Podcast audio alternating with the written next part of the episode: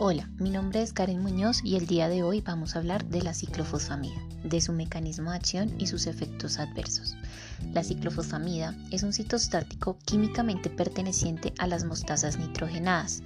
Altera los mecanismos fundamentales del crecimiento celular en cualquier fase del ciclo celular y por su mecanismo de acción está encuadrado en el grupo de los agentes alquilantes.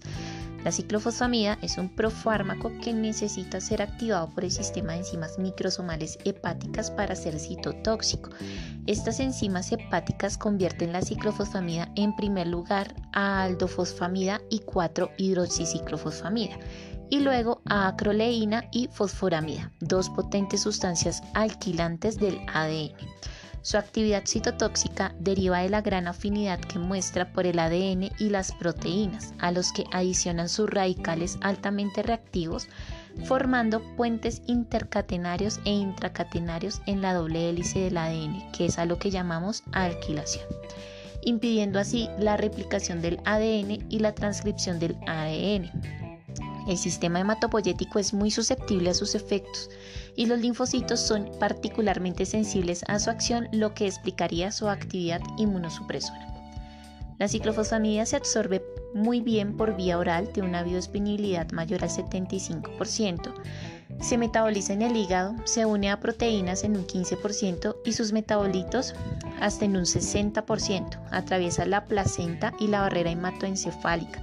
Inicia su acción en 7 a 21 días y tiene una vida media de 3 y 12 horas, excretándose fundamentalmente por el riñón como metabolitos en un 85 y 90% y un 10% con las heces de forma inalterada.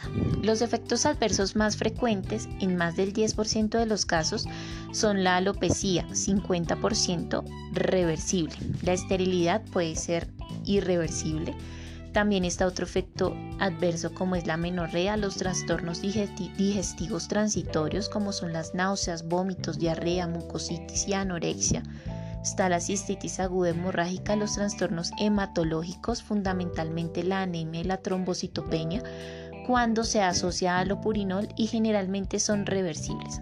Otros son menos frecuentes como la sofocación, la cefalea, la dermatitis, el síndrome de secreción inadecuada hormona antidiurética, la necrosis tubular aguda, la congestión nasal, la insuficiencia cardíaca, la fibrosis pulmonar, la colitis hemorrágica, infecciones y cáncer por la inmunosupresión, entre otras.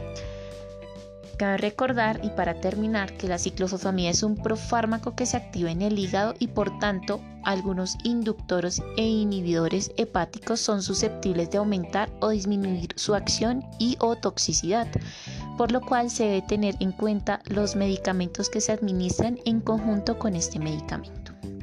Eso es todo por hoy. Muchas gracias.